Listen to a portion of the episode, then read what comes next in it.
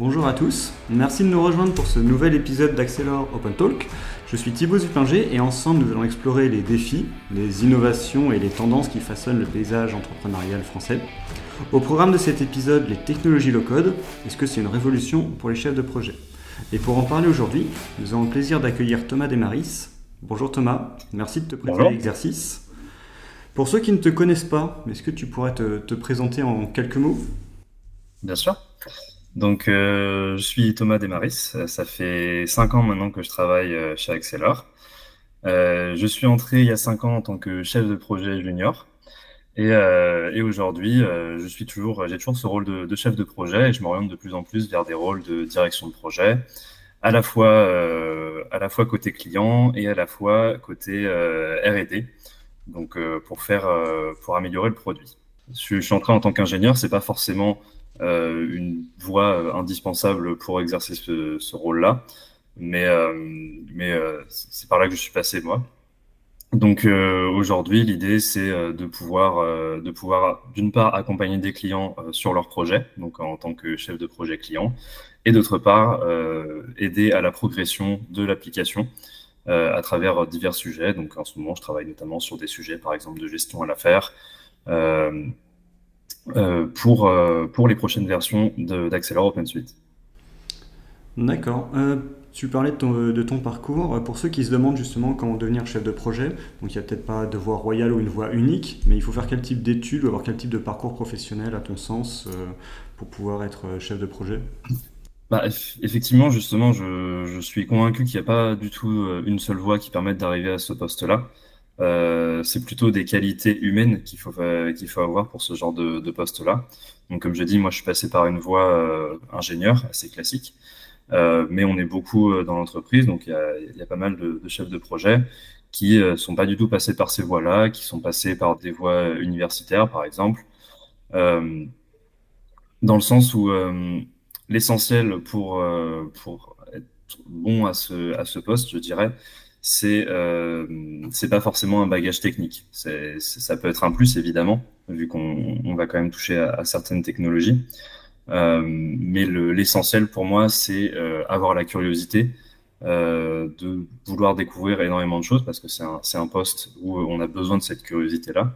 Et également de la rigueur de l'organisation. On fait quand même de la gestion de projet. Donc des notions de gestion de projet, c'est évidemment important c'est des choses qu'on peut, euh, qu'on peut avoir euh, en arrivant à ce poste-là. C'est aussi des choses qu'on peut apprendre en pratiquant.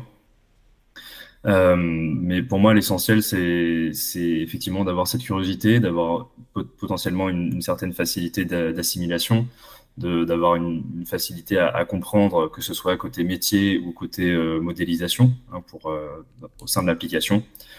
Et, euh, et, puis avoir forcément cette, cette envie et cette curiosité et cette envie de travailler avec des gens parce que c'est un métier de l'humain avant tout. Donc, si je résume, tu penses que les qualités nécessaires pour faire un métier de chef de projet, c'est un peu de, enfin, beaucoup de rigueur, beaucoup de curiosité et de l'empathie aussi? De l'empathie, effectivement, hein, parce que voilà, c'est des métiers de l'humain. Et donc, euh, il faut d'abord savoir, du coup, être, euh, être exigeant, être exigeant avec soi-même en, en, premier lieu. Parce que euh, c'est pas des métiers, disons, de, de management euh, à proprement parler. Euh, on n'est pas dans un, dans un sens de hiérarchie avec les équipes de développement. C'est vraiment une, une notion d'équipe. Euh, alors certes, c'est nous qui allons, qui allons un peu driver la direction dans laquelle on va aller, la gestion des deadlines, l'organisation du projet, la relation client. mais du coup, effectivement, l'empathie dont tu parlais, c'est quelque chose qui est très important parce qu'il faut savoir forcément s'adapter à son auditoire euh, savoir discuter avec des profils très variés, très différents. Euh, et même si je discute avec un développeur, euh, bah forcément, c'est un développeur, c'est pas un profil unique. Il y a des profils tout à fait variés. Et donc avoir cette empathie-là et avoir cette exigence avec soi-même avant de avant d'avoir l'exigence avec euh, avec les gens avec qui on travaille, c'est le plus important.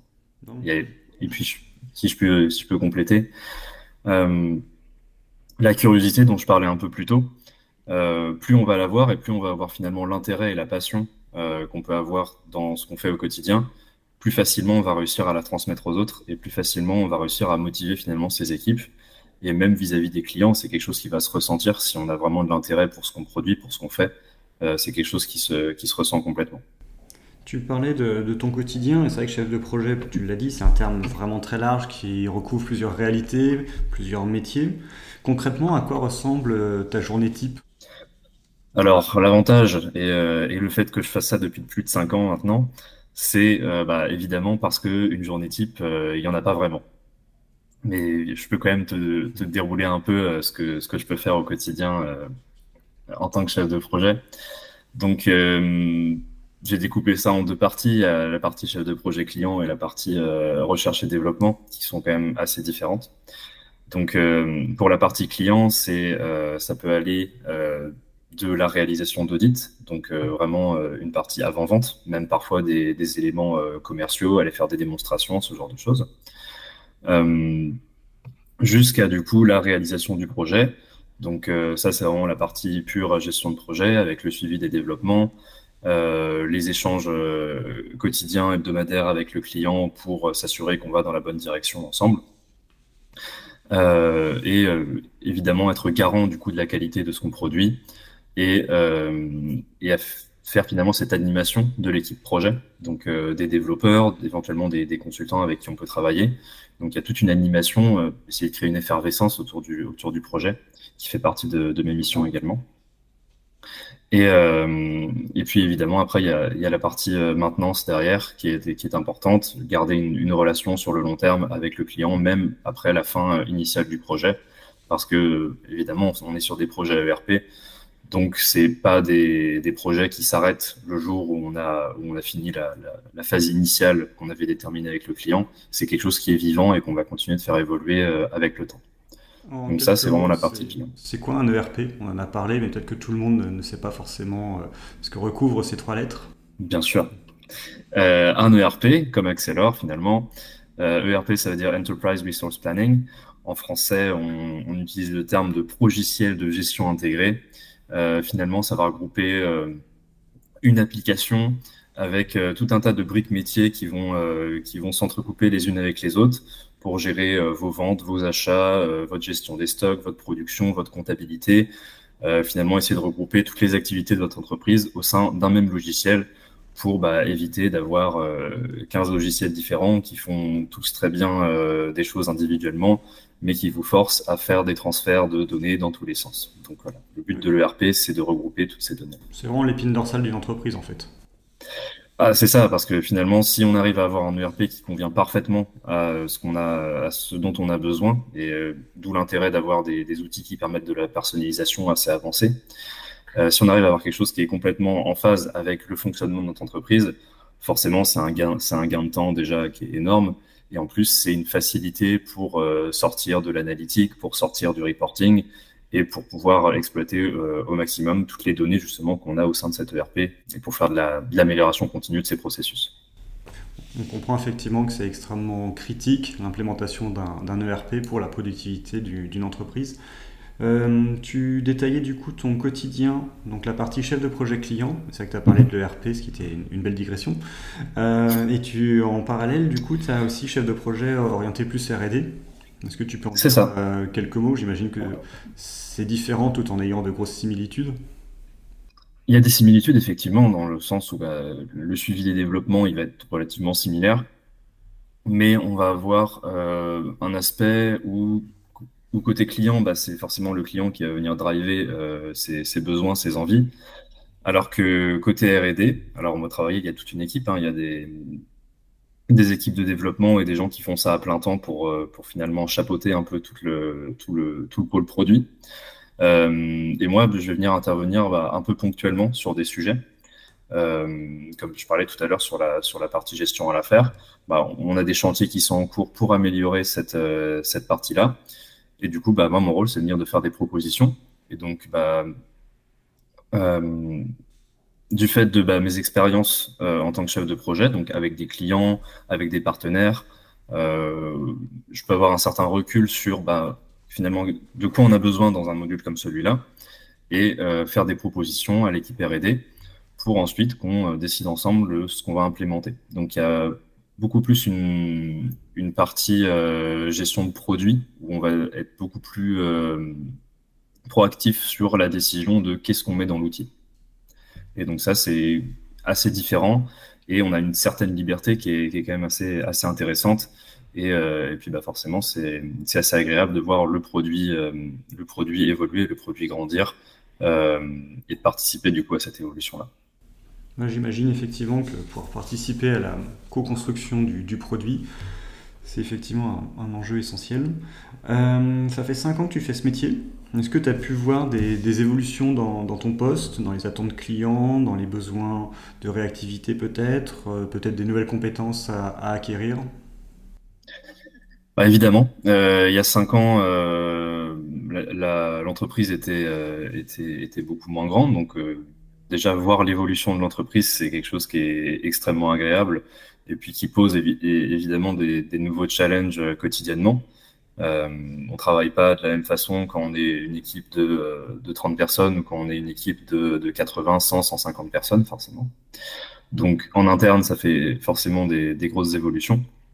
Ensuite, vis-à-vis des, de, des attentes clients, euh, on va forcément avoir de plus en plus d'exigences parce que bah, nous, de côté Accelor, bah forcément, on continue d'évoluer, mais à côté, effectivement, bah, tous, les, tous, les, tous les acteurs du marché euh, évoluent également. Et euh, bah, les ERP d'il y a 5-10 euh, ans ne sont plus les ERP d'aujourd'hui. Donc forcément, on a toujours besoin d'avoir une certaine réactivité et puis de se tenir au courant, de se tenir à jour des nouvelles évolutions.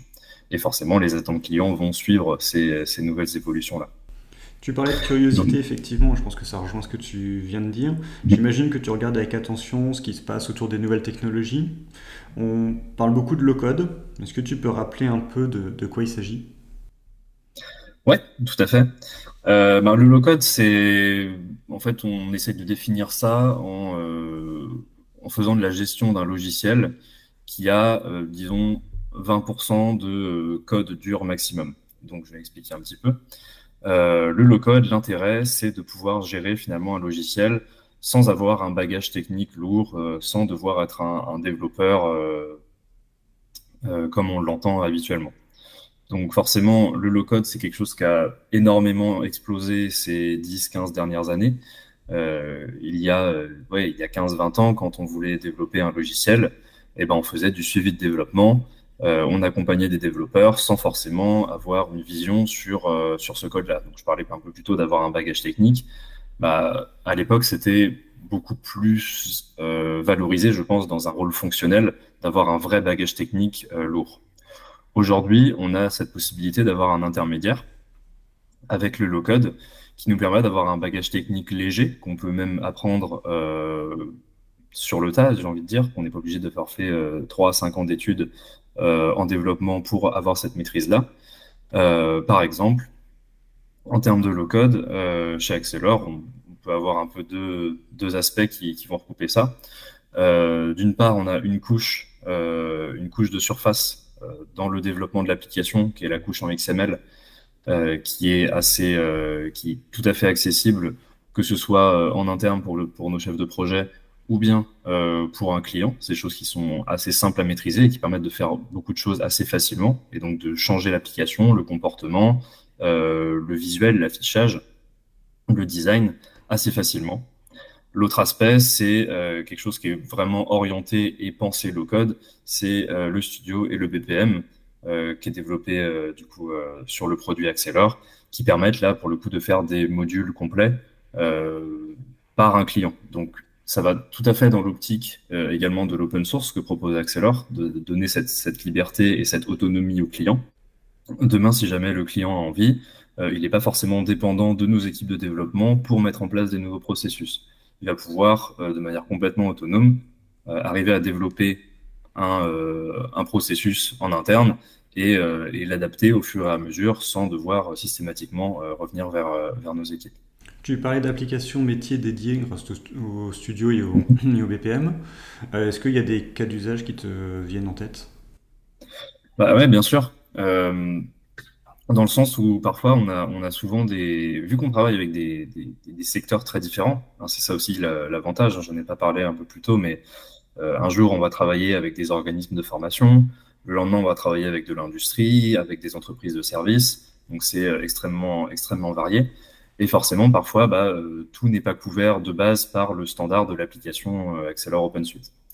donc dans ces cas de figure, par exemple, on peut avoir un besoin qui est tout à fait spécifique à une entreprise de, service qui a envie, par exemple, de faire un suivi du bien-être de ses collaborateurs euh, d'une manière extrêmement, euh, extrêmement spécifique parce que c'est eux qui l'ont conçu, c'est eux qui l'ont pensé de cette façon-là.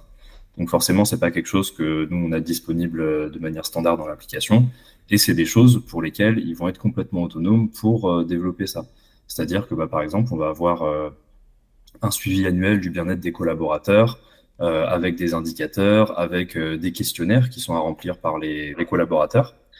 Et donc, euh, ça, c'est quelque chose qui peut être fait entièrement via le studio, euh, qui permet euh, de, créer des formulaires avec avec des champs, avec du glisser-déposer, d'ajouter un, processus de validation avec différents validateurs qui peuvent passer passer sur ce formulaire-là.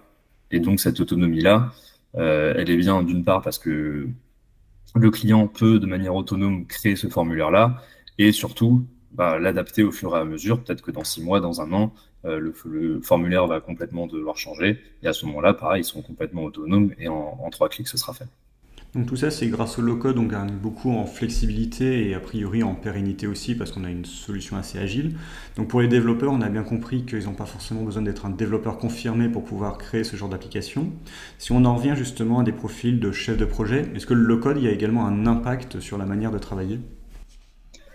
Il y a un impact évidemment parce que parce que euh, cet aspect euh, low code, euh, ça finalement nous oblige un peu à nous pousser dans cette curiosité-là de justement maîtriser ce, ce low code-là. Et donc, même si c'est pas du coup du code complexe, bah, c'est quand même des compétences qui sont différentes de ce qu'on pourrait attendre de quelqu'un qui fait uniquement et simplement juste de la gestion de projet pure et dure. Donc euh, concrètement, qu'est-ce que ça change? C'est qu'en tant que chef de projet, bah, on peut en avoir besoin. Donc c'est pas uniquement pour les clients, dans le sens où tout à l'heure je parlais de, faire des démonstrations en avant-vente pour, euh, pour des clients. Ça peut prendre la forme d'un POC, un Proof of Concept, euh, ou de faire par exemple des maquettes en amont d'une démonstration ou d'un audit. Et donc ça, c'est des choses où ben, on va pas avoir besoin de passer 5-10 euh, jours avec une équipe de développement pour faire quelque chose qui est, vendeur pour, euh, pour un client. On va pouvoir nous-mêmes le faire, venir euh, faire, une, faire un visuel qui correspond aux attentes du client, venir modifier des noms de champs pour que ça corresponde mieux au, secteur d'activité du, client qu'on veut aller voir. Donc ça nous donne, nous, d'une part, une réactivité, ça nous donne une, proximité avec le produit qui est, importante parce qu'on n'est pas détaché complètement de ce qui se passe euh, dans le, disons, dans le cœur de la bête. Et voilà.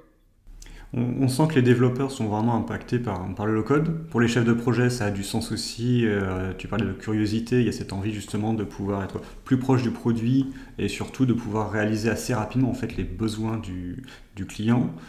Euh, est-ce que tu penses que dans quelques années, après les développeurs, après les chefs de projet, il y aura même des digital citizens, c'est-à-dire des responsables métiers qui pourront être en mesure de commencer à développer ou à construire et concevoir leurs propres applications métiers avec le low-code?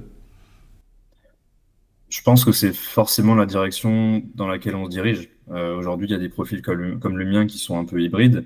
Euh, demain, si on essaye de, scaler ça à des plus grandes échelles, forcément, on a des gens euh, dont ça va être le métier à temps plein de penser et de réaliser des applications euh, via du low-code. C'est certainement déjà le cas aujourd'hui euh, avec, avec certains outils. Donc, donc effectivement, ça va forcément du coup demander des, des, des profils un peu nouveaux, des profils bah, toujours plus hybrides qui, qui étaient complètement inexistants il y a 10, il y a 10 ans, il y a 15 ans. Mais effectivement, le, low-code, et on le voit dans tous les secteurs d'activité, euh, on le voit dans les ERP parce que forcément c'est quelque chose qui est, qui est, euh, qui est d'actualité et où on a besoin de cette flexibilité, de cette spécificité pour chacun des clients.